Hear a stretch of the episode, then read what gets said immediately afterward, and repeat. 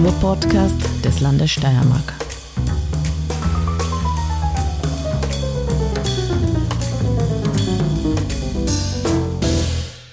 Herzlich willkommen zum Kunstfunken, dem Kunst- und Kulturpodcast des Landes Steiermark. Ich heiße Petra Sieder-Grabner. Wir haben schon jetzt über 40 Sendungen. Jedes Mal ist die Begrüßung eine neue Herausforderung. Heute begrüße ich ganz herzlich Wilfried Zelinker. Soll ich euch zuerst erklären, wer das ist? Hallo, Wilfried. Servus, Petra. Er ist Opernsänger und ich würde ihn ja auch quasi als ein bisschen einen Engel bezeichnen, weil er ist ein ganz spezieller Opernsänger an der Oper Graz, der, wer die Zeitung Ende November gelesen hat, weiß, dass er bei der jüngsten Produktion Macbeth, das ist Giuseppe Verdis Oper, eingesprungen ist, um dort die Hauptrolle zu übernehmen.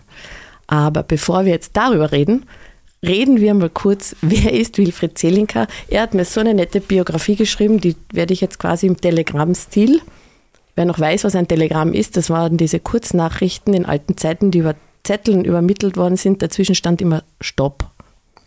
Genau, die haben die Briefträger dann austragen müssen. Äh, da hat es auch Glückwunschtelegramme gegeben, die waren dann irgendwie besonders, sonst war es immer nur so aufgeklebt auf ein normales Papier. Äh, die Glückwunschtelegramme waren super, die haben auch Musik spielen können. Ich weiß das deswegen, weil mein Vater war Postamtsdirektor. Na, siehst du? Und ich war dessen ganz oft am Postamt und habe stempeln dürfen. Äh, es war großartig. Äh, ja, also ich kenne Glückwunschtelegramme noch, ich kenne auch noch Faxgeräte ja, und Faxgeräte, Schreibmaschinen. Faxgeräte haben wir sogar noch im Büro. Ja. Weil aus Datenschutzgründen ist das Fax wieder aktuell geworden. Dann faxt man wieder Dinge hin und her. Aber zurück jetzt zu deinem... Jetzt, wir hören jetzt auf, Faxen zu machen und genau. dann weiter. also, geboren 1975 und aufgewachsen in Oberwölz, das ist in der Obersteiermark. Bezirk Mura. Danke vielmals. Als jüngstes von sieben Kindern.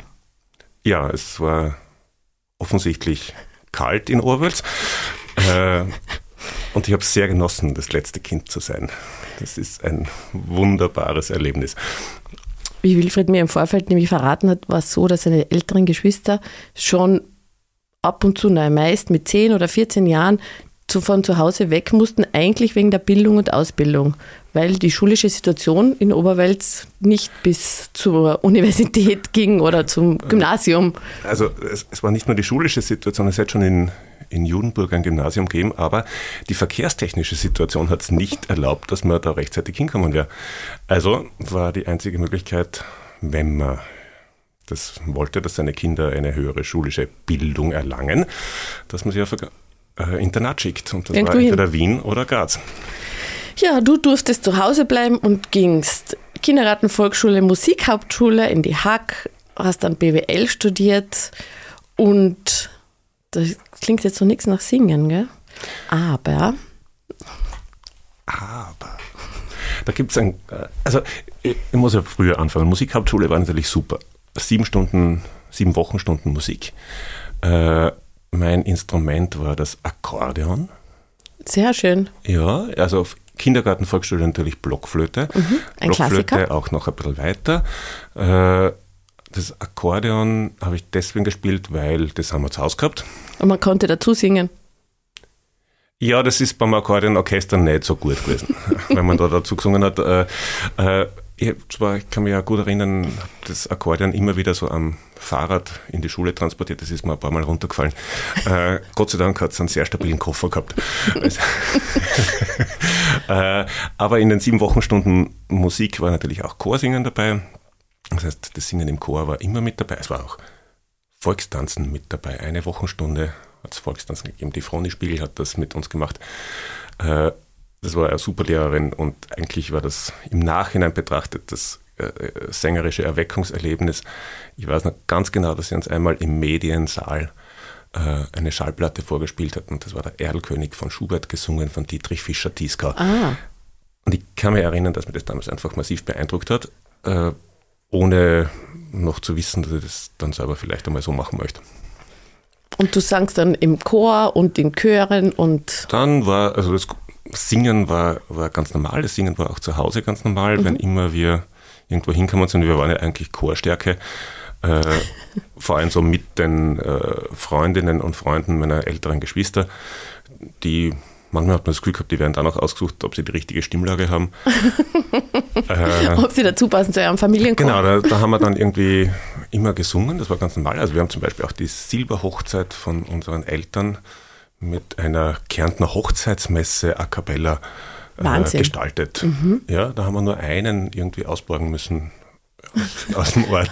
Das war der, der nicht eingeladen gewesen wäre. äh, genau, der war, der war nicht irgendwie in der Familie dabei, aber trotzdem hat mitgesungen. Äh, also singen war immer ganz normal, das, das war völlig klar. Dann nach der Musikhauptschule kam der große Bruch, weil ich mir damals schon eingebildet habe, ich werde BWL studieren wie der große mhm. Bruder. Äh, und dann war also klar, wenn man BWL studieren will, dann muss man in die Hack gehen, weil dann erspart man sich ja die Ergänzungsprüfungen. Dann bin ich also in die Hack gegangen und bin von sieben Wochenstunden Musik auf null Wochenstunden Musik mhm. abgesunken. Das war dann doch ein bisschen wenig. Äh, und, und dann war das Einsteigen in den Gesangverein Oberwölz wieder ganz logisch. Mhm. Ähm, dort war, also Aufnahmeprüfung war nicht notwendig für, für den Gesangverein. Da hat es geheißen, du bist der Zelinka, du kannst eh singen. Äh, Folgedessen hat es auch geheißen, du kannst singen, du singst Tenor. Der fehlt uns wahrscheinlich, oder der waren wenige. Naja, Tenöre sind ja immer eine rare Gattung, die sucht man in jedem Chor. Und deswegen bin ich dann einfach dort im Tenor gesessen und habe die ganze Männerchorliteratur im zweiten Tenor gelernt und alles, was so gemischt war, ganz normal im Tenor. Äh, wunderbar geleitet von meinem ehemaligen Mathematiklehrer, der neben mir gesessen ist, der Jandl Korl. Und der als erstes zu mir gesagt hat, du, ich bin der Korl du sitzt neben mir und wir gehen um drei Viertel heim. Damit war alles gesagt. Passt, erledigt. Aber die, die, die, der wahre Sprung dann in der Musik kam ja mit deinem. Also ja, äh, dann kommt man halt irgendwann einmal nach Graz und wenn man glaubt, man muss studieren, ähm, und für mich war ganz klar, also ich folge meinen meinen Geschwistern, also in dem Fall dem Waldemar im BWL-Studium und der Maria, was das Chorsingen in Graz angeht. Und bin dann gleich so hineingerutscht und habe halt immer Chor gesungen und immer mehr Chor gesungen und irgendwann kam halt dann so der Moment, dass man sich denkt, naja, eigentlich könnte man es vielleicht auch probieren und ein bisschen Ausbildung machen dazu. Aber da ich ja nicht Klavier gespielt habe, habe ich mir gedacht, hm, Hochschulaufnahmeprüfung, das wird eher schwierig und habe deswegen einen Privatlehrer genommen und war beim Karl Ernst Hoffmann als einer seiner wenigen Privatschüler, weil er war damals auch schon ja, emeritierter Professor und schon mehr ganz der Jüngste. Er war ja Chorleiter, Dirigent, Komponist. Er leitete auch die Musikabteilung des ORF Steiermark. Also Karl Ernst Hoffmann ist für ältere Semester durchaus ein Begriff. Ja, war Institution. Äh, ohne den ist quasi gar nichts gegangen. Er hat, war auch mit dabei bei der Gründung vom Musikprotokoll vom Steirischen Herbst. Also hat sehr viele Sachen mit seinem Pro Arte Ensemble in Graz uraufgeführt. Da haben viele, viele sehr gute Sängerinnen und Sänger auch mitgesungen. Die Mariana Lipowschek war dabei, der okay. Kurt Equilutz, der Martin Klittmann, später der Gerd Kender, die Waltraud Mucher. Also die Franziska Hammer-Drechsler, um sie nicht zu vergessen, da waren wirklich ganz viele dabei. Das war so ein bisschen die Schmiede, in der er alle geschult hat. Jetzt hast du Privatstunden genommen. Dort habe ich Privatstunden genommen, kann mich noch sehr gut an das Vorsingen erinnern, wie ich dort war. Und er mich ja, so ein bisschen auf Herz und Nieren, auf sängerische Herz und Nieren überprüft hat. Und gesagt, okay, das probieren wir, das gehen wir an. Äh, gleich der erste Test, der wollte, dass ich am nächsten Tag drei Stücke vorbereitet habe, am besten auswendig. Äh, ich habe mal dezent gefragt, wo ich denn die Noten dafür herkriegen könnte. Er hat gesagt, das ist ganz einfach, da gehen Sie äh, auf die Kunstuniversität, dort gibt es eine Musikbibliothek. Da gehen Sie zur Frau Scherzer, sagen Sie einen Gruß von mir und Sie suchen die und die Stücke. Mozart an Chloé, das war noch, das war ich noch ganz sicher. Dann war Scarlatti-Aria war dabei. Er hat gesagt, ja, und von der Frau Scherzer kriegen sie das dann und am besten können sie das morgen auswendig. so war quasi die erste Überprüfung mhm. äh, nach dem Motto, wenn er es wirklich ernst meint, dann kann er das morgen und sonst kann es eben nicht.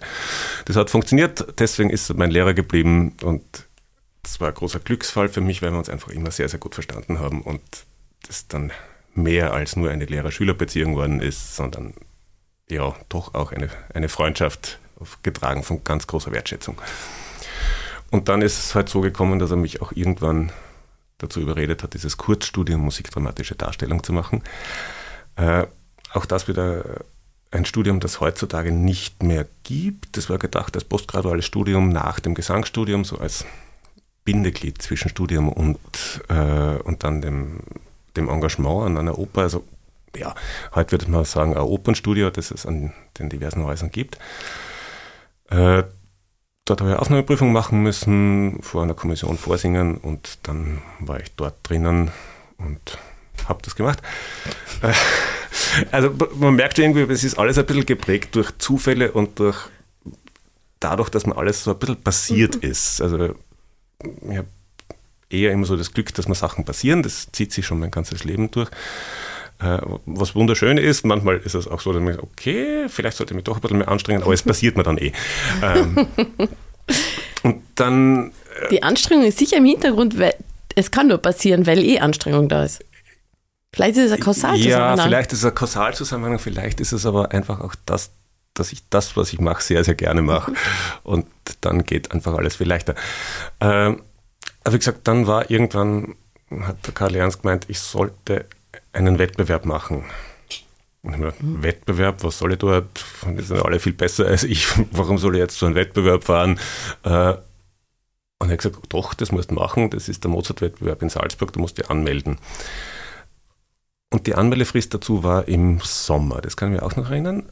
Äh, man hat hinschicken müssen einen Lebenslauf und irgendwie eine Kassette mit einer Aufnahme von sich mit drei das Liedern. passt gut zu unserem ersten zum Telegramm zur Kassette. Genau, also man merkt irgendwie, wir leben schon länger. Mhm. Ähm, hat eine Kassette hinschicken müssen und ich habe das immer so hinausgezögert und so, boah, Kassette aufnehmen, furchtbar, da muss man sich selber anhören.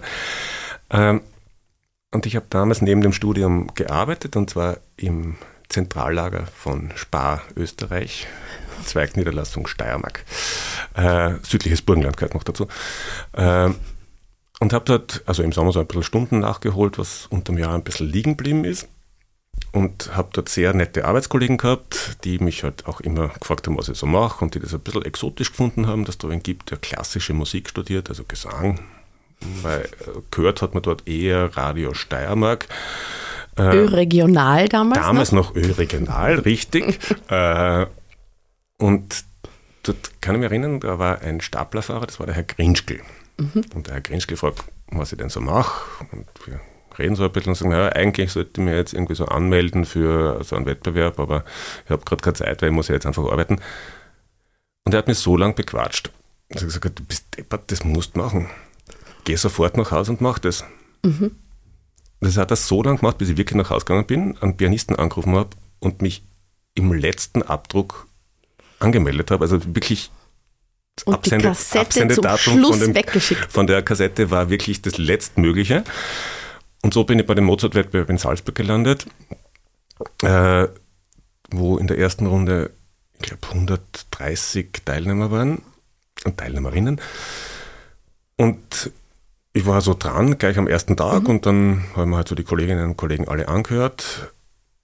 Und dann kam irgendwie die Meldung, wer es denn in die nächste Runde geschafft hat. Und da war ich dann dabei und dann habe ich mich ans Telefon geklemmt und habe den Karl Ernst angerufen und gesagt, ähm, ich müsste jetzt bitte nach Hause kommen, weil ich bin in der zweiten Runde und ich habe nur die erste Runde vorbereitet. Was soll ich jetzt singen?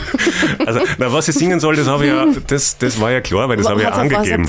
Achso, und was ein Pflichtprogramm in der zweiten Runde ja. auch oder Kür und Pflicht? Also äh, das war so eine Mischung, man hat auswählen können okay. aus, aus verschiedenen Arien im ersten Teil und auch im zweiten, äh, im zweiten Programm war das so ein bisschen, aber ich habe das schon angegeben gehabt, was ich singen werde. Mhm. Nur ich habe es einfach noch nicht gesungen gehabt. und dann bin ich schnell nach Graz gefahren von Salzburg, äh, habe eine Stunde gehabt und habe das gelernt. Und schlussendlich bin ich dann Dritter worden bei dem Wettbewerb und äh, war dann doch ein bisschen erstaunt. Äh, aber es war eine, eine freudige Erstaunung. Äh, Erstaunung. Erstaunung, schönes Wort. Äh, schönes Wort, schön, mhm. schönes Wort. Mhm. Äh, ein freudiges Erstauntsein. Äh, und in der Jury war damals die Karen Stone, die in der Zeit Intendantin in Graz war und die kommt beim Preisträgerkonzert zu mir und sagt, Sie kommen doch aus Graz, äh, rufen Sie mich an, vielleicht können wir gemeinsam was machen. Bevor ich Sie anrufen habe können, habe ich schon einen Brief bekommen von der Oper Graz mit der Einladung zu einem Vorsinger für das neu gegründete Opernstudio. Dort ist drinnen gestanden, die Intendantin wünscht sich von mir, dass ich äh, La Calunnia singe aus dem Papier von Sevilla, eine Verdi-Arie und sonst kann ich mir selber aussuchen. Mhm. Das war super klasse. Ich habe mich natürlich gefreut. Das Problem war, ich habe bis dorthin weder La Calunnia noch eine Verdi-Arie gesungen gehabt. Ähm, und das Vorsingen war zu einem Termin, wo ich eigentlich mit der Domkantorei und der Josef Döller gerade auf den Philippinen war, weil wir da Dachkantaten gesungen haben. Oh. Ja, dann hat, ah, das ist super, ich rufe jetzt dort an, beim Sven Müller damals noch, Operndirektor, und sage, ich freue mich voll über diese Einladung, äh, bin aber leider nicht da. Dann haben wir gedacht, dann kriege ich einen Termin, der später ist, dann habe ich genug Zeit, das vorzubereiten. Ja, der Sven Müller hat sich auch gefreut, dass ich anrufe und er hat gesagt, ja, es ist überhaupt kein Problem, wenn Sie da keine Zeit haben, kommen Sie einfach übermorgen.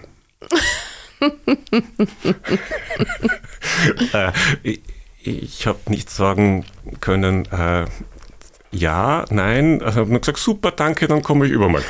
Ähm, bin nach Hause, habe mir einen Pianisten geschnappt, weil mein Lehrer war gerade nicht da, haben wir also den Judy Bammer äh, geschnappt und gesagt, Herr Bammer, bitte, ich muss jetzt La Colonia lernen und eine Verdi-Arie, was soll ich nehmen? Mhm. gesagt, ja, such da was aus, das spielen wir schon. Und dass die La Colonia, das nimmst in C-Dur und nicht in D-Dur. Okay, gut, ja, eh, gut, verstehe. Äh, dann habe ich das gelernt mit ihm, auswendig. Äh, und dann bin ich zu dem Vorsingen gegangen, das war auf der Studiobühne der Grazer Oper. Und dann kommt die Karen Stoner rein und sagt, oh, was haben Sie denn vorbereitet? Und sagt, naja, das, was Sie mir geschrieben haben, dass Sie hören möchten. Sagt, oh, habe ich was geschrieben? sag, ja. was, was habe ich denn geschrieben? Sag, äh, La Colunia und eine Verdi-Arie. Ach, und das haben Sie drauf? Sagt, naja, jetzt schon. Sag, äh, ach so, haben Sie das neu gelernt? Sag, ja, das habe ich jetzt extra neu gelernt. Sag, ja, dann äh, üben Sie das noch mit unserem Korrepetitor und äh, sie kommt in einer halben Stunde wieder und so war das dann. Schlussendlich war ich dann der Erste, der in diesem Opernstudio neu engagiert war, also quasi Gründungsmitglied. Mhm. Ähm, und habe einfach, das Ganze war 2002? Das war 2002. Äh, und sie hat mir damals noch gesagt, was ich verdienen soll. Noch in Schilling hat sie es mir umgerechnet, weil das war damals gerade erst die mhm. Umstellung mhm. auf den Euro. Und auch was ich in der nächsten Saison, also 2002, 2003, dann alles singen soll. Und das waren lauter super Partien für mich. Äh, und ich war einfach nur überglücklich und wollte den Vertrag am liebsten gleich unterschreiben. Und sie hat gesagt, aber nein, bitte besprechen Sie das doch mit Ihrem Lehrer und dann melden Sie sich bei uns. Und die haben mir gedacht, wo ist der Vertrag, wo ist der Vertrag, wo kann ich unterschreiben? Äh, und so ist es dazu gekommen, dass ich in Graz an der Oper gelandet bin. Also eigentlich eh ganz einfach. Sehr einfach. wenn man dir so zuhört, dann ist das jetzt eigentlich die Fortsetzung deiner, wie sagen wir, Opernkarriere. Es passiert so.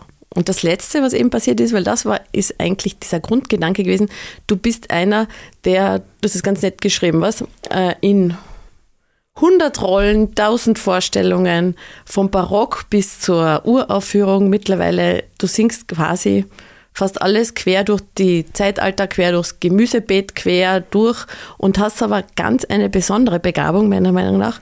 Und die konnten das Publikum bei der Premiere von Macbeth sehen, nämlich dem Hauptdarsteller Macbeth ging die Stimme aus.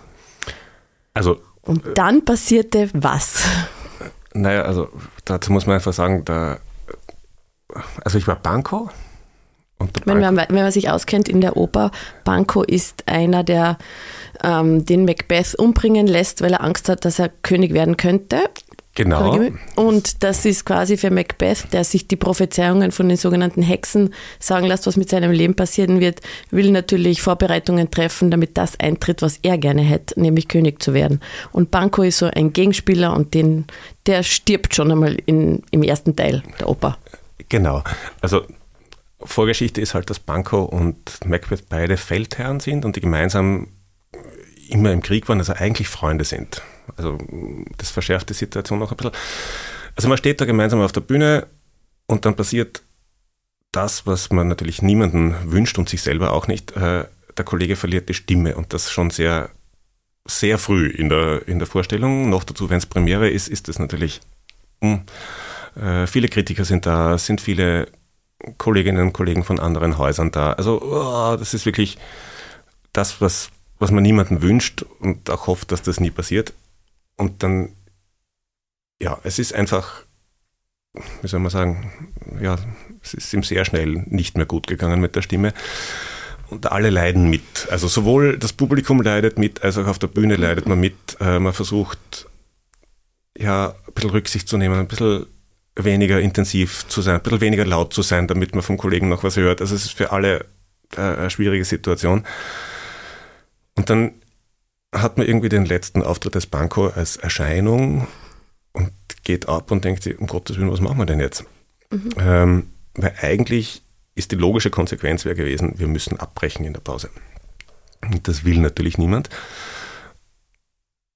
Und in dem Moment bin ich abgegangen und dachte, das Einzige, was ich jetzt tun kann, ist, ich schnapp mal einen Pianisten und ich gehe ins Klavierzimmer und wir schauen uns das vielleicht einmal gemeinsam an und dann gehen wir auf die Bühne und ich singe das jetzt, weil bei mir kommt irgendwie mehr raus als beim Kollegen. Und alles, was rauskommt, ist besser, als wenn man nichts hört und besser, als wir, wir brechen ab.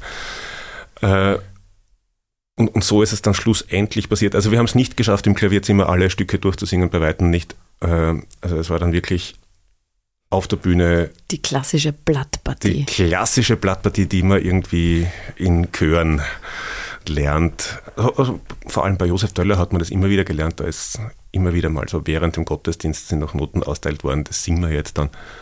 Äh, war immer spannend. Und es geht meistens beim ersten Mal besser als beim zweiten Mal. Das war auch mein Wissen, deswegen war ich dann einfach ja, mir bewusst, mir kann da jetzt nichts passieren, es sind einfach alle froh, dass es weitergeht. Aber das heißt, du hast den sängerischen Part übernommen und der genau. Hauptdarsteller hat nach wie vor den schauspielerischen Part übernommen. Genau, also wir waren quasi zu zweit, also verdoppelt auf der Bühne, was ja manchmal auch ein szenisches Konzept wäre. Mhm. In dem Fall war es eine Notlösung. Ich habe mir einfach an die Seite gestellt mit dem Notenständer und mit den Noten und habe versucht, so viele Töne als möglich zu treffen. Manchmal muss man dann einfach im Moment die Entscheidung treffen, okay, das ist jetzt doch eine Baritonlage und als Bass singe mir da oben fest, also muss ich das jetzt schneller Oktave tiefer nehmen, damit das nachher weitergehen kann. Also es sind sehr viele Entscheidungen, die in, in dem Moment auf einen einprasseln, die man sehr schnell treffen muss, aber tatsächlich habe ich nie das Gefühl gehabt, oh, jetzt bin ich besonders nervös und ob das funktionieren kann oder nicht, sondern man stellt sich da einfach hin und man macht es und äh, spannend. Ist dann am nächsten Tag dafür etwas erledigt.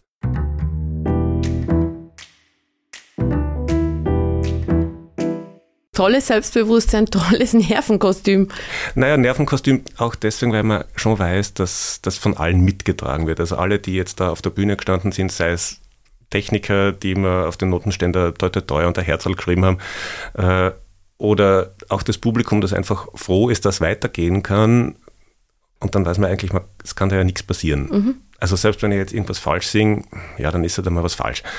Äh, und das ist eine Situation, das muss man mögen, das muss man sich trauen, dann ist man ein Einspringer, dann kann man das machen. Wenn man merkt, das ist nicht so ganz meins, dann soll man einfach als Einspringer immer ja. sagen, nein, das kann ich nicht, das mache ich nicht.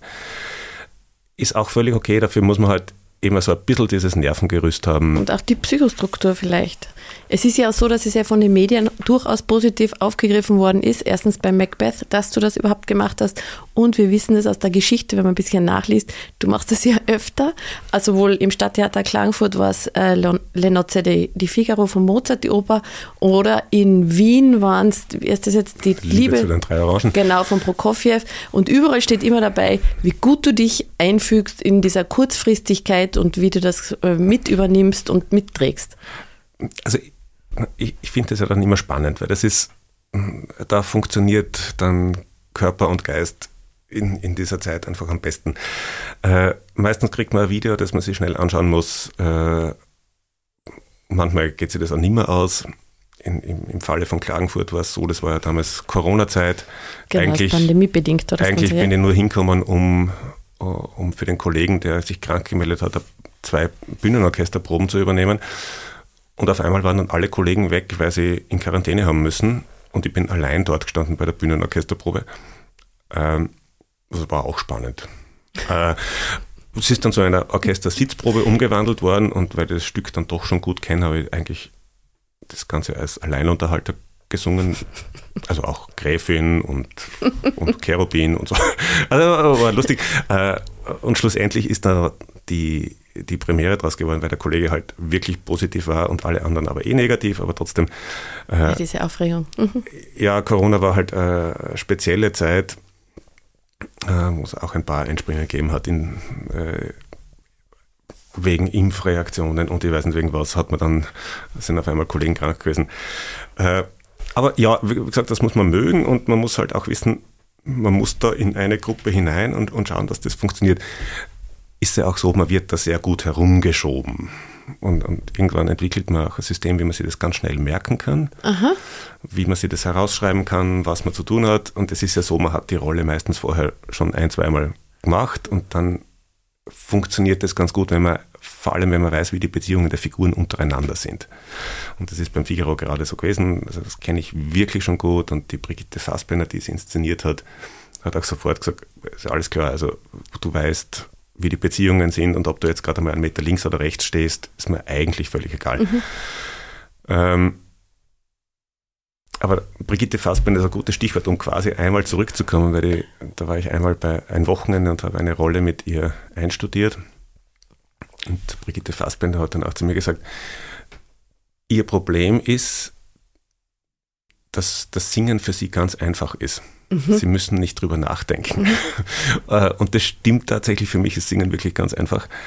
Äh, und manchmal wäre es fast gut, wenn man sich ein bisschen mehr plagen müsste. Aber äh, wie gesagt, auch da, es passiert mir halt. Und das ist gut, wenn man es weiß, aber manchmal sollte man es nicht wissen, dann würde man ein bisschen mehr üben und bisschen früher dran sein beim Auswendiglernen und so. Ja, aber das ist eh etwas, was ich immer total bewundernswert finde, ist dieses Auswendiglernen von ganzen Opern und in einer fremden Sprache zusätzlich. Naja, also dazu kommt halt, dass wir das gewohnt sind. Also wir machen es ständig und wir haben eigentlich... Hast du da so eine Technik, wo naja, und wie du haben, lernst? Na, wir haben ja eigentlich die idealste Form des Auswendiglernens. Mhm. Wir verknüpfen es mit Musik und mit Bewegung.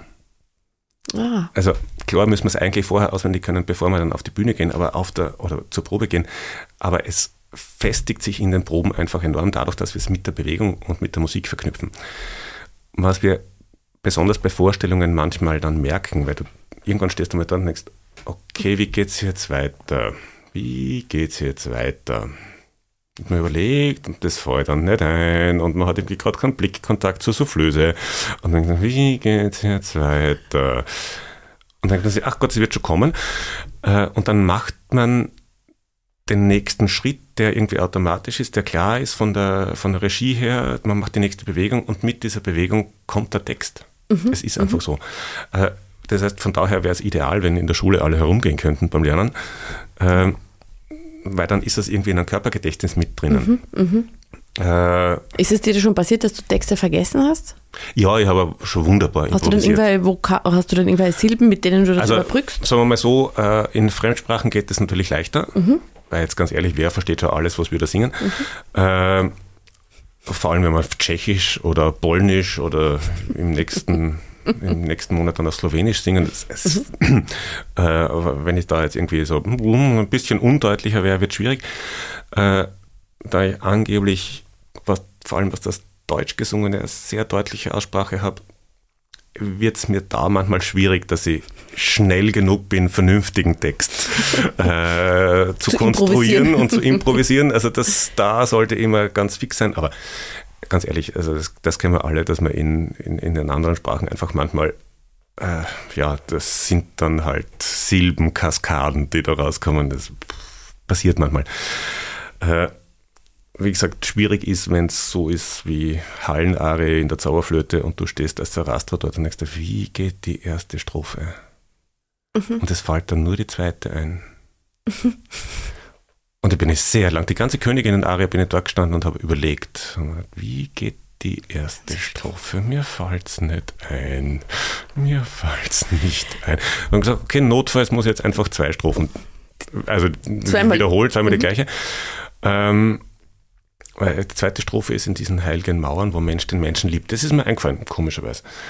Aber die erste ist mir nicht und nicht eingefallen. In diesen heiligen, in diesen heiligen. Hm, Hallen? Genau, Hallenarie wäre so das Stichwort gewesen. äh, und dann gibt es davor noch einen gesprochenen Dialogsatz und mhm. mit äh, dem Satz, allein du sollst sehen, wie ich mich an deiner Mutter räche, ist mir dann eingefallen, in diesen heiligen Hallen kennt man die Rache nicht, das ist ja eh klar.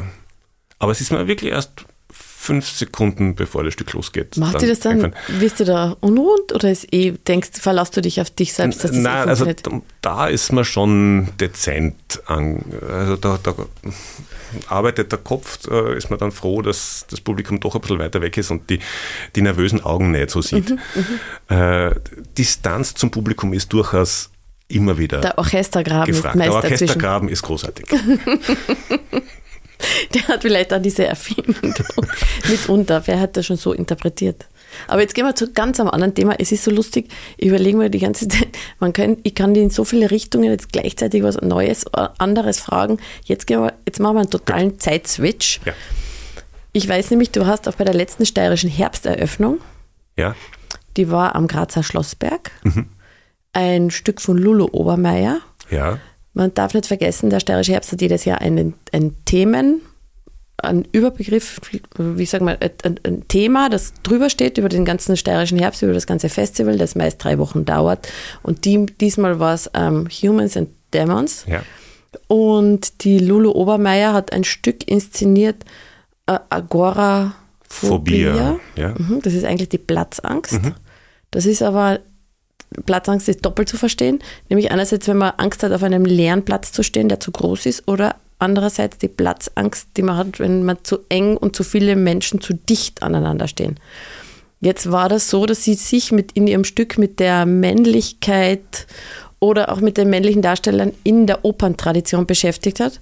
Und um jetzt euch Zuhörerinnen und Zuhörern das Bild zu vermitteln, da war der Grazer Schlossberg, das ist ein das ist quasi das ein Wahrzeichen in Graz. Dort standen sowas wie ähm, Baukränen, das waren keine Baukräne, Hebebühnen. Hebebühnen, danke. Und auf diesen Hebebühnen, stark geschminkt und verkleidet, Wilfried Zelinka sah aus wie Edward mit den Scherenhänden. Und Ivana Restschenin war mit dabei. Genau, die waren zu zweit, sind aber viele Meter auseinander gestanden. Diese Hebebühnen gingen auf und ab, waren auch noch mit Nebel ähm, bestückt, um die Inszenierung zu verstärken.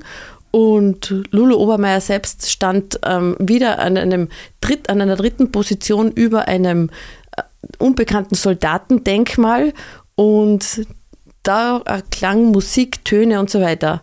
Und wie geht dieser Sprung von der Grazer Oper zu so einer Inszenierung, die ja eigentlich erstens war es eine Uraufführung, dann auf einer Hebebühne, dann müsst ihr über Kilometer quasi gefühlt singen. Also ich habe das sehr spannend gefunden. Ich durfte dabei sein, deswegen kann ich das jetzt so bildhaft erzählen. Äh, also gelaufen ist, also die, die dass, dass der Ivan und ich da dort waren, das ist tatsächlich über unseren neuen Intendanten, den Ulrich Lenz, gelaufen, weil der einfach in den Gesprächen äh, zur Vorbereitung seiner Intendanz versucht hat, mit allen Kulturinstitutionen in Graz abzuchecken, ob es irgendwelche Kooperationen gibt, die man gemeinsam machen kann die älteren Zuhörerinnen und Zuhörer unter uns können sich vielleicht noch daran erinnern, dass es früher auch äh, äh immer eine Koproduktion der Grazer Oper mit dem Steirischen Herbst gegeben hat. Da ist eine, äh, szenische Produktion in der Oper gegeben, von, also eine Uraufführung von einer Oper. Äh, das gibt es ja leider schon lange nicht mehr. Äh, also wie gesagt, das war die Frage, vielleicht kann die Oper da irgendwie äh, kooperieren. Deswegen waren der Ivan und ich da mit dabei. Wir waren gerade die einzigen vom Ensemble, die nicht beschäftigt waren. ähm, und wir haben uns mit der Lulu schon vor dem Sommer mal getroffen und da ein bisschen drüber gesprochen. Also es ging um die, also auf der einen Seite um dieses, äh, um dieses Kriegerdenkmal da oben, das von einem Bildhauer geschaffen worden ist, der sich halt allen Machthabern angedient hat äh, und das auch irgendwie nirgends so erwähnt wird. Also auf, das, auf der einen Seite dieser Themenbereich, auf der anderen Seite ging es ihr halt auch so um die Darstellung männlicher Stereotype in der Oper äh, und natürlich auch die Dekonstruktion dieser männlichen Stereotype und dann kommt man halt irgendwie so einer, äh, ja, also schlussendlich haben wir es alle ein bisschen gemeinsam entwickelt. Mhm. Äh, äh, so aus dem Fundus, den wir so gehabt haben, haben wir dann also ein bisschen was herausgezaubert und gesagt, ja, okay, das können wir so und so machen. Und, und, und die Lulu hat, Lulu hat das quasi in die Form gegossen. Äh, da waren unterschiedlichste Musikstücke dabei. Es, es, war unterschiedlich. Also sie hat sich dann irgendwann eben so ein bisschen ein, eingeschossen auf das, dass sie Stücke haben wollte, wo es um Tränen geht, mhm. weil sie gemeint hat, Männer weinen nicht.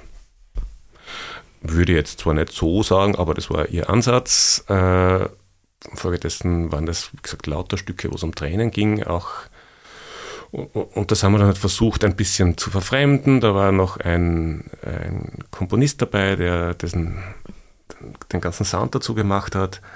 Ähm, an dem Tag hat uns tatsächlich dann ein bisschen der Wind einen Strich durch die Rechnung gemacht, weil diese Hebebühnen wären noch höher hinaufgefahren. Wirklich? Okay. Ja, also wir wären quasi mit Lulu auf einer Höhe gewesen. Ah. Das, aber äh, das hat doch etwas gestürmt und das war dann ein bisschen komisch da auf dieser Hebebühne, weil das waren Indoor-Hebebühnen, die waren eigentlich mhm. nicht dafür gedacht, dass sie draußen stehen. und ihr wart ja da allein in der hohen Luft? Ja, wir waren allein in der hohen Luft und natürlich wissen wir die technischen Hilfsmittel. Also wir haben ein In-Ear-Monitoring gehabt, von daher ja. haben wir uns hören können. Ähm,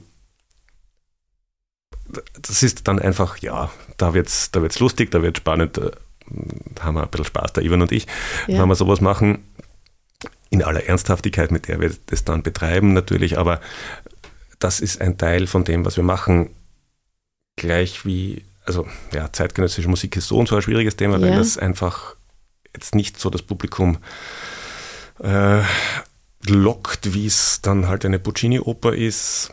Ja, ganz, oder ganz egal, ob es zeitgenössisches Lied ist oder zeitgenössische mhm. Chorliteratur, da kommen halt die Leute nicht so gern, weil es nicht ganz so angenehm zu hören ist, weil es in den meisten Fällen Emotionen so vertont, wie die Emotionen halt sind. Und wenn wenn es um ein, ein, ein, hässliches Thema geht, dann ist die Musik meistens auch nicht besonders schön und, das, und hört sich halt nicht so gut. Also in meiner Tätigkeit, dass ich ja auch jedes Jahr eine Publikation zu den Landeskunst- und Kulturpreisen schreibe, ist es so, dass ich die Aufgabe habe, meistens mit den Komponistinnen, die da sind, in, in, in Form eines Residenzprogramms und die Frage ganz oft, die, die, zeitgenössische Musik machen, wie würden sie ihre Musik erstens einem ähm, Gehörlosen erklären und zweitens, ob sie glauben, dass ihre Musik noch irgendjemand in 300 Jahren, so wie Mozart, hören wird.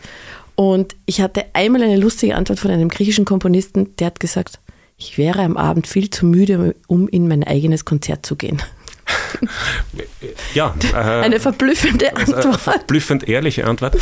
Äh, also zeitgenössische Musik ist nicht leicht konsumierbar und braucht quasi ein Hörverständnis oder. Ja, und das Hörverständnis haben wir irgendwann verloren. Äh, da gibt es so verschiedene Erklärmodelle.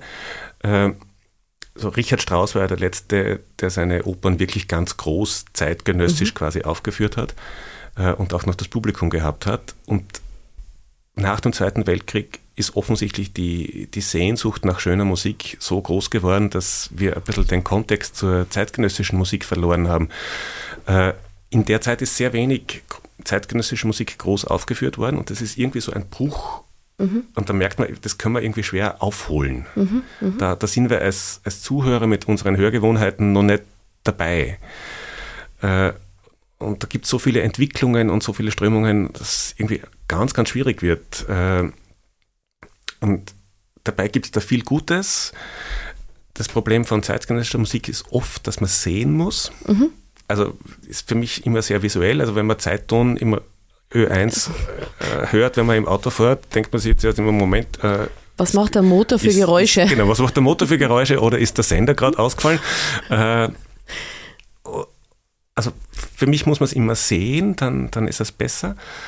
Das wird auch, das ist, das ist auch etwas, das ist sehr schön, weil diese Live-Performance, das oft muss es mit diesem Live verknüpft werden. Also das ist nichts aus der Retorte. Ja, also, also ich kann, kann zeitgenössische Musik auf CD oder, oder online ist irgendwie schwierig. Mhm. Da, da fehlt was. Man, es fehlt auch die Virtuosität, dass man den, also beim der Musiker und Musikerinnen, wenn man ihnen zuschaut, weil das ist ja hochkomplex. Das mhm. ist einfach wirklich schwierig. Ähm, ich habe das Glück gehabt, äh, heuer im Oktober in Salzburg eine Wiederholung einer Uraufführung zu machen, die wir voriges Jahr in Südtirol gemacht haben. Ein Stück von Herbert Grassl auf Gedichte von H.C. Artmann. Mhm. H.C. Artmann hat sich irgendwann mit mittelhochdeutscher Lyrik beschäftigt mhm. in seinen frühen Phasen und hat dort 25, boah, weiß nicht, Gedichte, Aphorismen, weiß nicht was. Ich glaube einfach, er hat sich sehr lustig gemacht über diese Art der Literatur, äh, über den Tod mhm. geschrieben. Und, und diese 25 Texte hat der Herbert vertont für einen Sänger, also in dem Fall für mich, also er hat gewusst, dass er es für mich schreibt, äh, einen Schlagwerker, eine Flöt Blockflötistin, äh, eine Akkordeonistin und einen Cellisten. Mhm. Und das Stück dauert ungefähr eine Stunde. Mhm. Und wie gesagt, das haben wir diesmal im Rahmen eines kleinen Festivals in Salzburg wieder aufgeführt. Dazu muss man sagen, das ist einfach wirklich Arbeit. Also in Südtirol voriges Jahr haben wir es eine Woche lang geprobt. Diesmal für die Wiederaufnahme quasi haben wir nur dreieinhalb Tage gehabt, aber da steht man wirklich sieben Stunden dort und mhm. übt das Zeug. Es war auch meine linke Hand dann schon ganz rot, weil ich immer so oft die Stimmgabel draufgeschlagen habe. Äh, irgendwo muss man die Töne herkriegen. Aber, also wie gesagt, das Konzert haben wir dann gehabt in einem sehr kleinen Theater in, in Salzburg im Teuhaus. Und dort waren, glaube ich, 25 Leute zuhören. Und das ist eh super, mhm. die waren begeistert, mhm. aber man denkt sich dann, boah, schade eigentlich. Schade, äh, das wäre jetzt super, wenn das mehr Leute hören mhm. könnten, weil es ist eigentlich ein gutes Stück. Und wenn man sich das so anschauen kann und, und das, da sind dann auch noch Solostücke dabei gewesen für die Instrumentalistinnen, es war einfach gut. Es war ja. einfach wirklich äh, ein gutes Konzert, aber es hätte sich einfach mehr Publikum verdient, aber das kriegen wir irgendwie ganz schwer. Also da, das ist Musikvermittlung, da müssen wir noch sehr arbeiten. Mhm.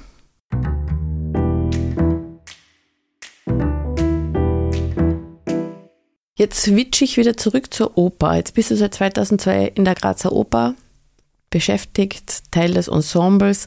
Es ist so, die Intendanzen wechseln ja immer. Mhm.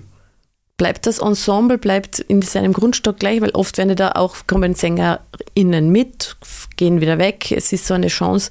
Du bist jetzt aber eigentlich in Graz. Gibt es eigentlich etwas, wo du sagst, die eine Frage zielt darauf ab, ähm, möchtest du gerne mal ganz woanders hin und dort engagiert sein und singen?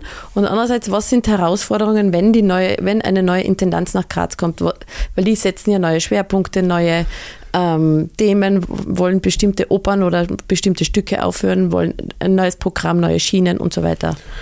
Ja, also ich glaube, brauchen wir jetzt ganz kurz einen äh, bühnenvertragstechnischen äh, Exkurs.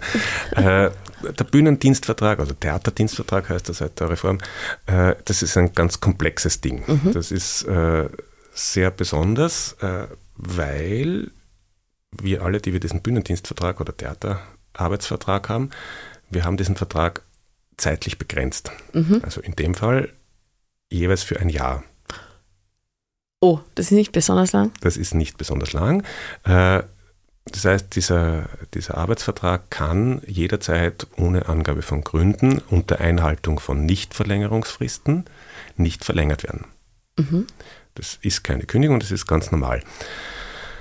Ähm, das ist in Österreich, soweit ich weiß, ausjudiziert bis zum OGH, dass das kein Kettenarbeitsvertrag ist, sondern dass das eben ein Spezifikum dieses Theaterrechts ist. Mhm. Das heißt, auf der einen Seite macht es es leichter, woanders hinzugehen, auf der anderen Seite bist du halt immer abhängig davon, dass, dass du bleiben darfst. Wie gesagt, diese Nichtverlängerungsfristen, die verschieben sich, je länger man am Haus ist, nach vorne. Also von daher hat man ein bisschen Sicherheit, dass man Sicherheit in dem Sinn, dass man länger Zeit hat, sich was anderes zu suchen. Mhm.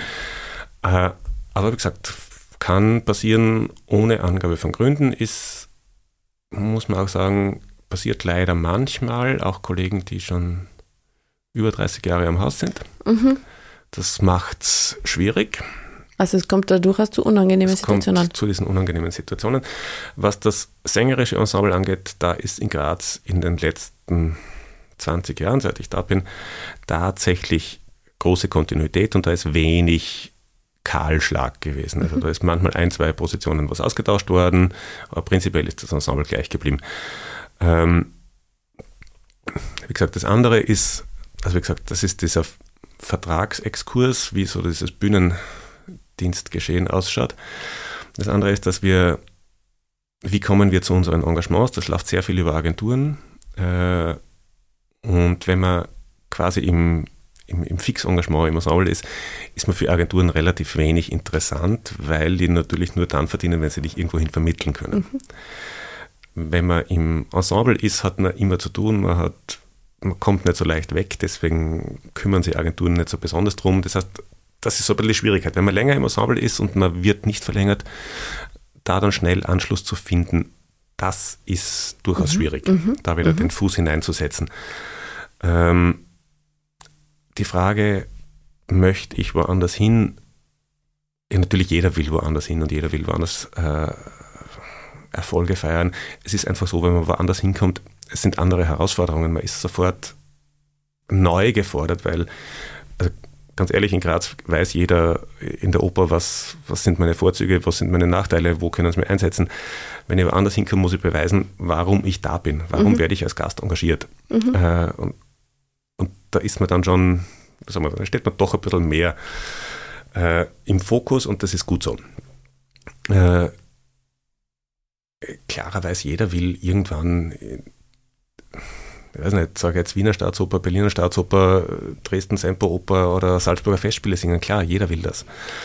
Ähm, auf der anderen Seite muss man einfach sagen, die Grazer Oper, oder gar nicht richtig gesagt, die Oper Graz, äh, ist ein Haus, das einfach sehr, sehr gut ist. Das äh, musikalische Niveau der Grazer Philharmoniker, des Chors äh, und auch aller Solisten, das ist sehr, sehr hoch.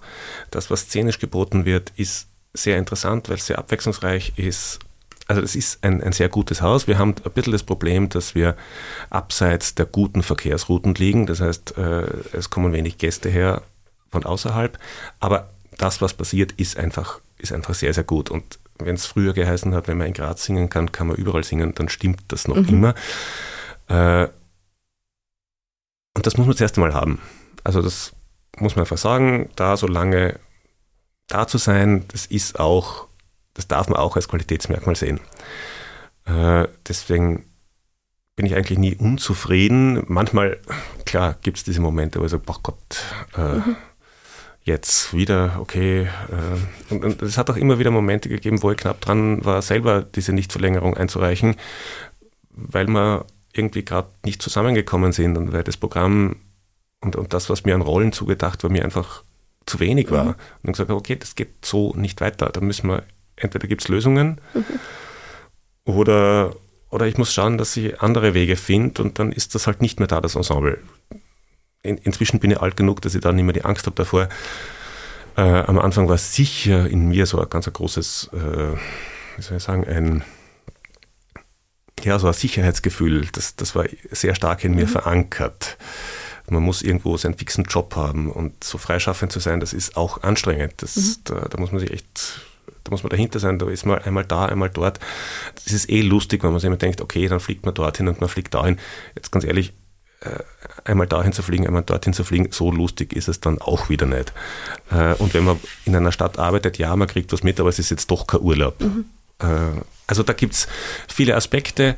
Auf der anderen Seite muss man einfach sagen, Graz ist ist und bleibt eine lebenswerte Stadt, aber klar, es ist jetzt nicht die ganz große Stadt und wer weiß, wo das Leben einen noch so hinführt. You never know. Und wie ist es äh, mit den wechselnden Intendanzen?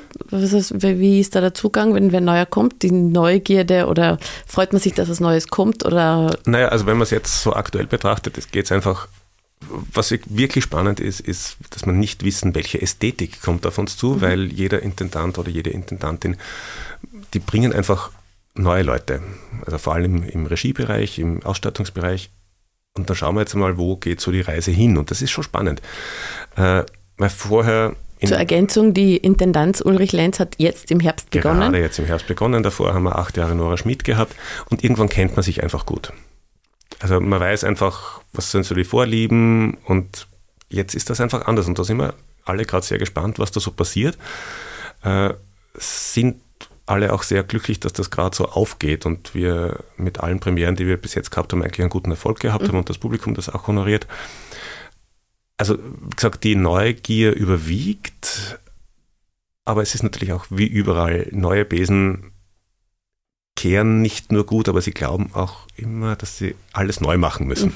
Mhm. Äh, und manchmal ist das Bewährte schon auch gut. Man muss es vielleicht nur adaptieren an, ja, man sagt, ja, das hat sich verändert in den letzten Jahren, da müssen wir schauen, dass, sich, dass wir uns auch ändern.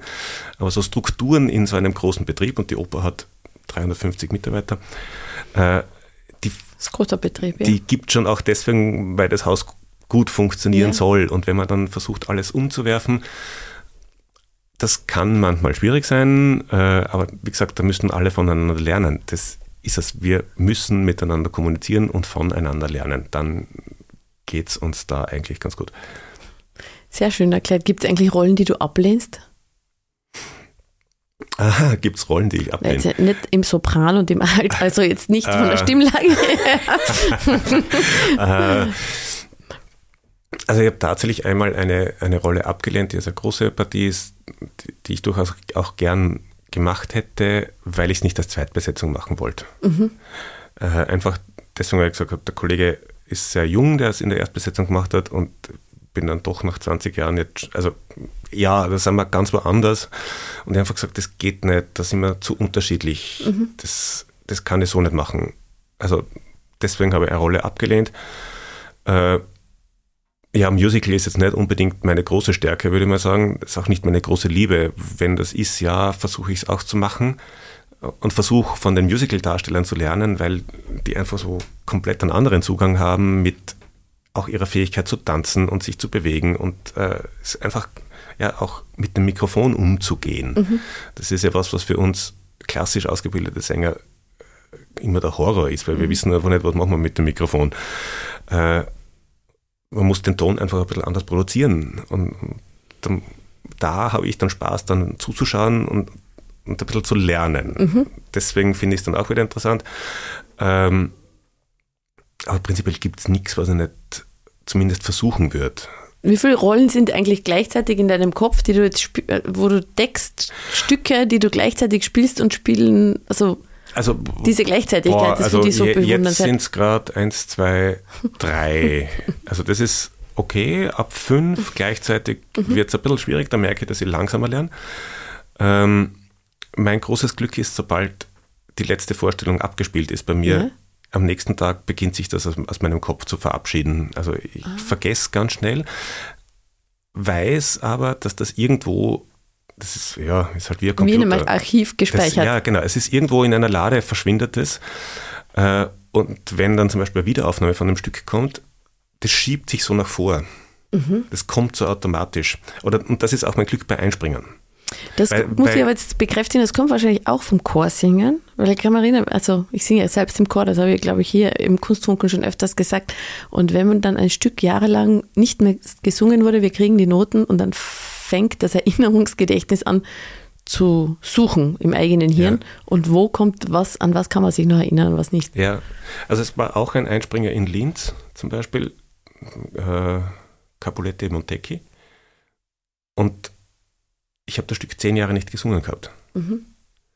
Und in dem Moment, wo man zusagt, denkt man sich, um Gottes Willen, ich habe jetzt zugesagt, aber wie ist da die Musik? Ich kann mich überhaupt nicht erinnern. Also überhaupt nicht.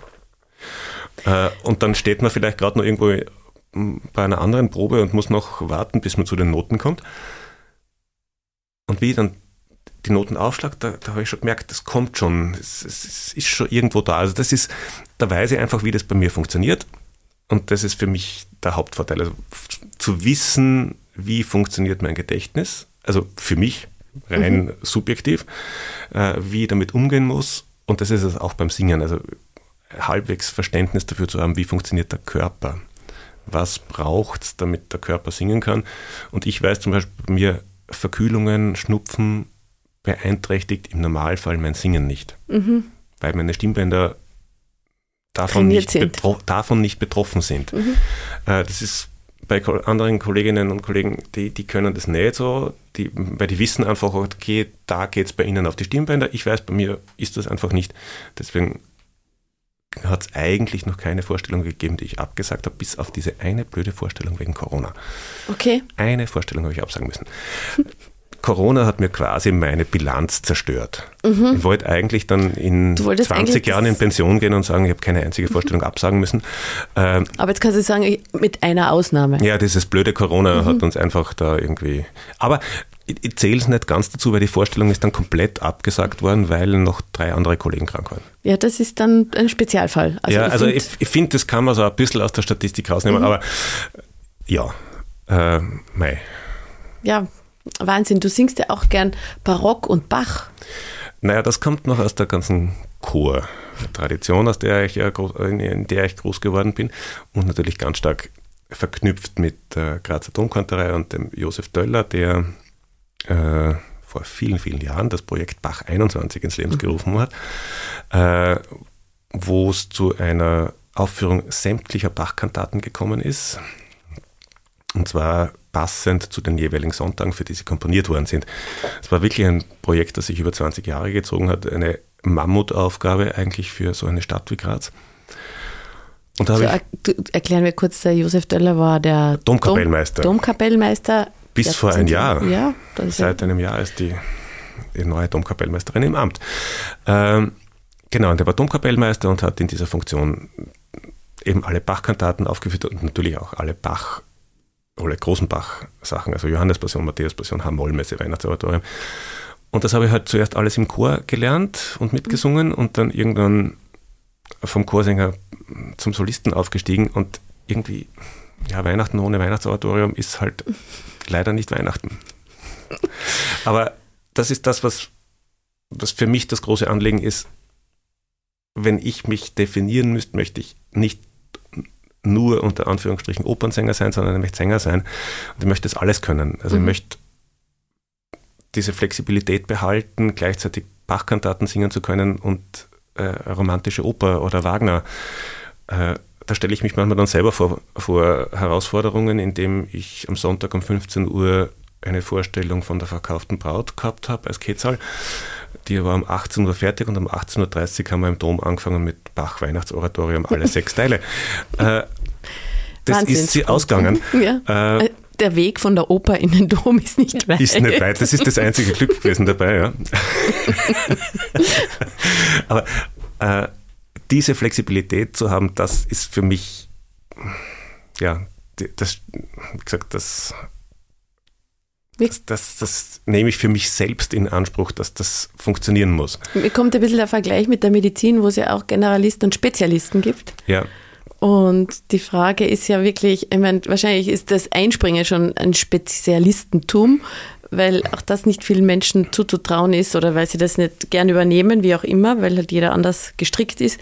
Oder aber das, so wie du deine Bandbreite der Musik erzählst, ist da eigentlich alles dabei.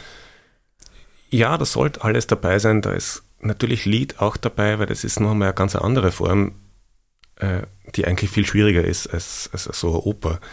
Mhm. Ähm, Du findest es schwieriger, ein Lied zu singen, als an der, an der, auf der Opernbühne zu stehen, zu spielen, zu singen, vielleicht im Liegen verkehrt, ja, Kopf über irgendwie ja, in ja, Positionen. Ja, ich finde es tatsächlich schwieriger. Äh, ist ein ganz einfacher Grund. Äh, wenn ich auf der Opernbühne stehe, habe ich eine Rolle. Mhm. Ich habe eine Rolle, hinter der kann ich mich notfalls verstecken. Äh, da weiß ich, das ist die Rolle, die wir in sechs Wochen Probenzeit erarbeitet haben. Äh, das ist das, worauf wir uns geeinigt haben, wie das sein soll. Da ist meistens viel von, von mir irgendwie mit dabei. Aber wie gesagt, ist, schlussendlich ist das eine Rolle. Das ist jetzt der Banko, den haben wir so gezeichnet, der soll so sein. Äh, wenn ich Lied interpretiere, dann gibt es halt keine Inszenierung dazu. Mhm. Es gibt kein Bühnenbild dazu, es gibt keine visuellen Ablenkungen für den Zuhörer und für die Zuhörerin, außer dem, was ich auf der Bühne mache. Mhm. Das heißt, man steht eigentlich, jetzt abgesehen von, von, von der Kleidung, die man auch anhat, steht man sehr nackt vor dem Publikum und das, mhm. was ich erzählen will, erzähle ich nur durch Stimme. Mhm. Vielleicht ganz ein klein wenig Mimik, aber jetzt nicht durch, durch großes, großes große Schauspiel Gesten. und mhm. große Gesten, sondern es ist sehr klein. Und da muss man manchmal auch abschätzen, wo bin ich gerade, wo, wie ist mein Publikum. Äh, wenn ich, was manchmal passiert, dass ich in Oberwölz in der Spitalskirche einen Liederabend habe und wenn ich dort eine Winterreise singe von Schubert, äh, dann weiß ich, ich muss ein bisschen mehr, auch da wieder in Anführungszeichen, äh, spielen, mhm. als dass ich das für ein klassisches Liederabendpublikum in Graz machen würde. Weil die haben das alle noch nicht gehört. Mhm. Also wenn man in Graz in einen Liederabend geht, da sitzen Leute drinnen, die haben das alle gehört und du kriegst, das ist mir auch schon passiert, du kriegst das dann danach als, äh, als ja, wohlmeinende Kritik von diversen Zuhörerinnen und Zuhörern. Sie haben das ja schon von Fischer Disco gehört. Ja, eh schön, mhm. habe ich auch. Äh, aber es wäre gerade gewesen, dass ich es gerade gesungen hätte. Also mhm. das wäre eigentlich das, was mich interessiert. Wie hat es Ihnen gefallen? Äh, wenn ich das in Oberwels gemacht habe, dann kriege ich einfach Rückmeldungen, die sich automatisch nur auf das beziehen, was ich jetzt gemacht habe, mhm. weil sie haben es zum Teil, also großteils vorher noch nie gehört. Mhm. Äh, und das macht einen Unterschied. Und mhm. deswegen muss ich auch ein bisschen anders damit umgehen in meiner Interpretation. Das sind so Erwartungshaltungen. Ja, das sind zum Teil Erwartungshaltungen, das sind zum Teil einfach, naja, man, man kann auch das Publikum unterteilen in äh, quasi Amateurpublikum und Profipublikum. Ja, die in Oberwald ist ja klar. Du kommst dort her, die kennen dich, die, die wissen deinen Namen, die genau, kennen die dich vielleicht schon seit deswegen, ganz vielen Jahren. Die kommen, die kommen deswegen ins Konzert, weil sie mich kennen, weil mhm. sie meine Eltern kennen, mhm. weil sie meine Familie kennen. Mhm. Äh, und äh, ich will mich nicht irgendwie, also ich will nicht, nicht sagen, dass ich dort einen, einen Bildungsauftrag hätte, aber in gewisser Weise ist es so, weil dadurch, dass das mein Beruf worden ist, ist das etwas, was sie vorher sich auch vielleicht gar nicht angehört mhm. hätten. Mhm. Und deswegen kommen sie hin und das ist schön. Äh, auch da ist es wieder eine sehr geborgene Situation, weil ich weiß einfach, die sind mir wohlgesonnen. Äh, aber wie gesagt, man muss ein bisschen anders damit umgehen mit dem Publikum, als, als das in Graz ist. Trotzdem kann man ihnen Programme ja quasi zumuten, was man gar nicht glauben möchte. Man muss es nur gescheit verpacken. Mhm, mh. Also auch da kann man, kann man sehr viel machen. Und man muss das Publikum immer ernst nehmen, ganz egal wer es ist. Ganz egal, ob es Kinder sind oder ob es Erwachsene sind oder ob es am Land ist oder in der Stadt, da gibt es ja keinen Unterschied. Aber man kann auf das Publikum reagieren. Und jetzt kommen wir wieder zurück. Äh, Liederabend ist einfach wirklich, es, ist, es geht nur darum, was mhm. kann ich interpretieren? Was kann ich mit meiner Art zu singen ausdrücken? Und deswegen ist es schwieriger. Es ist keine szenische Geschichte mehr da. Wobei auch da, ich habe einmal das Glück gehabt, mit dem Ballett gemeinsam einen Liederabend mhm. zu machen. Das war der Schwanengesang in der Oper. Da haben wir auf der, ja quasi im hochgefahrenen Orchestergraben getanzt und gesungen. Und ich war Teil des Balletts. Äh, also bin nicht so verwegen zu sagen, ich hätte mit ihnen getanzt, aber ich habe mich halt dazu bewegt und sie haben mich freundlich gewähren lassen und ich habe geschaut, dass ich ihnen nicht im Weg stehe. ähm, aber ich, wenn ich könnte, würde ich diesen Abend tausendmal wiederholen, mhm. weil das für mich einfach so echt war und so am Punkt war, die Produktion, dass, dass ich sage, ja, so, so soll Musiktheater sein ähm, das, das ist so das, wonach wir suchen und, und wonach man deswegen ist für mich die Frage, möchte ich irgendwo in einem anderen Haus sein, auch mhm. so schwierig. Ich möchte einfach Produktionen haben, wo, wo das so aufgeht. Aber jetzt liegt es eher auf der Hand, was steht so für 2024 an? Weil wir haben heute, also das ist quasi jetzt schon ein bisschen eine vorweihnachtliche Sendung, diese Folge hier. Und jetzt kommt ja das neue Jahr und dann kommt ja immer so Vorsätze. Vorsätze fürs neue Jahr. Oder was steht am Programm in der Oper? Oder also in der Oper, das, was in der Oper am Programm steht, für die, also für die Saison, das wissen wir, die nächste darf ich nicht verraten, obwohl ich es weiß. Ähm, das ist, ja, das ein ist gut immer schwierig. gehütetes Geheimnis. Das ist immer schwierig. Also in der Saison haben wir noch die, eine Herausforderung, die heißt Gorenski Slauček. Mhm. Äh, die slowenische Nationaloper, die Nachtigall von Gorensk. Äh, wir alle haben es vorher nicht gekannt. Ich, meine Augen schauen, dürften die dasselbe sagen? Genau, ja, also, äh, von einem gewissen Herrn Förster. Mhm. Äh, ja, also wie gesagt, die slowenische Nationaloper. Und die machen wir auf Slowenisch. Das ist gerade das, was uns beschäftigt, dass wir diese slowenische Sprache ein bisschen erlernen, gemeinsam mit unserem Coach. Ähm, das ist ein bisschen volkstümlich von der Geschichte, aber das wird, glaube ich, ganz nett. Dann haben wir noch ein quasi interdisziplinäres Programm, das auf uns wartet, nämlich der Bürger als Edelmann von Lully. Also da geht es mhm. wieder in die barocke Richtung. Auch wieder eine Herausforderung für unsere Grazer Philharmoniker, da wieder ein bisschen sich klangmäßig auf das Barock einzustimmen. Das wird auch gemeinsam mit Tänzern und mit Schauspielern sein, also so ein bisschen die Verbindung der, der einzelnen Sparten, mhm. auch in Koproduktion mit dem Schauspielhaus. Das kommt noch.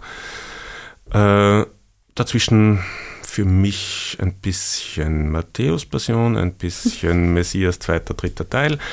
Ähm, also das, das ist schon immer irgendwie drinnen. Dann der Versuch, dieses äh, HC Atman-Programm noch ein paar Mal irgendwo anzubringen. Mhm. Da suchen wir noch händeringend nach Veranstaltern. Vielleicht äh, hört wer zu, der genau, dieses Programm gerne. Äh, man kann mich anrufen, es gibt sogar eine Aufnahme davon, man kann sich anhören und sich dabei überlegen, ob man das möchte. Ähm, nein, ich finde es einfach wert, dass das gemacht wird und dann kommt eh schon, Gott sei Dank, die gesetzlich vorgeschriebene Sommerpause für, für österreichische Theater. Wir müssen durchgehend im Sommer sechs mhm. Wochen Urlaub haben. Okay weil wir ja unterm Jahr auch Wochenende und so ja. immer Dienstzeiten haben. Ähm, und das wird in dem Fall für mich, glaube ich, wirklich rein Urlaub werden, weil es für mich dann mit Beginn der nächsten Spielzeit sehr intensiv losgeht. Äh, mit das ist das, was man noch nicht verraten Das ist das, was man noch okay. nicht verraten Wir umkreisen es nur. Wir umkreisen es, aber es wird durchaus eine spannende Saison und da ist vieles, was für mich zu tun ist, vor allem im, in der ersten Hälfte und dann noch ein Gastengagement in einem anderen Theater. Also da geht es dann für mich durch. Das heißt, der Sommer wird eher genützt, um äh, zu entspannen und einmal nichts zu tun. Auch da wieder, also wenn Sie die Salzburger Festspiele äh, melden, keiner von uns wird Nein sagen. Das, so ehrlich muss man auch sein. Ja, da werden alle Sommerpläne wieder über den Haufen geworfen. Äh, aber prinzipiell ist der Plan einmal da auch äh, Ruhe zu geben und das Leben zu genießen. Jetzt zurück zu unserem Ursprungsthema, nämlich, dass du so ähm, ein Einspringer bist. Wie, wie viel Zeit bleibt da überhaupt noch, dass du noch irgendwo zusagen könntest, wenn jetzt wer anruft und sagt, oh, was ist die Titelrolle von? Na, der Zarasto ist ausgefallen. Bei einer Zauberflöte.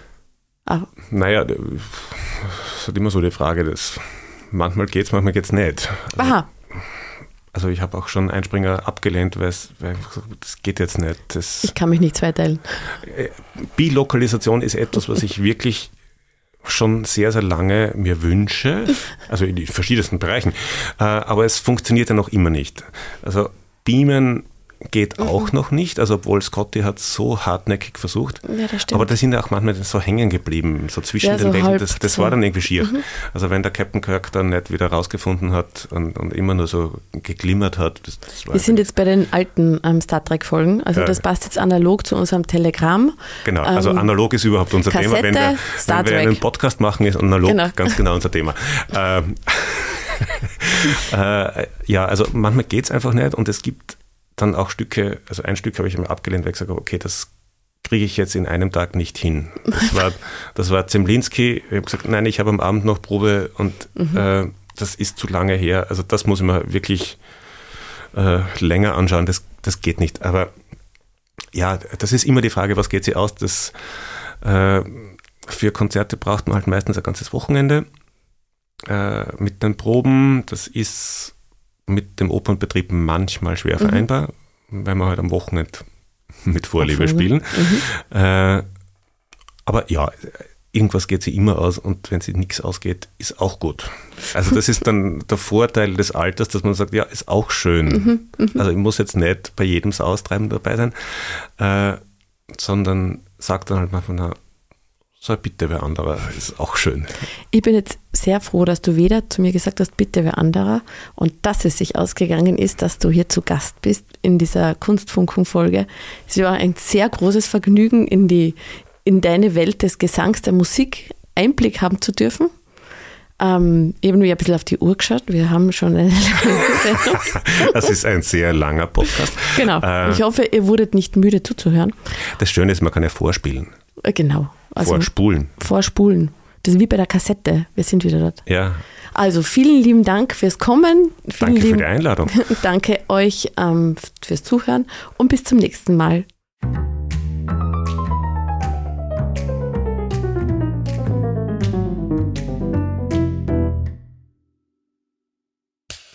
Cut. Und wer hat's produziert?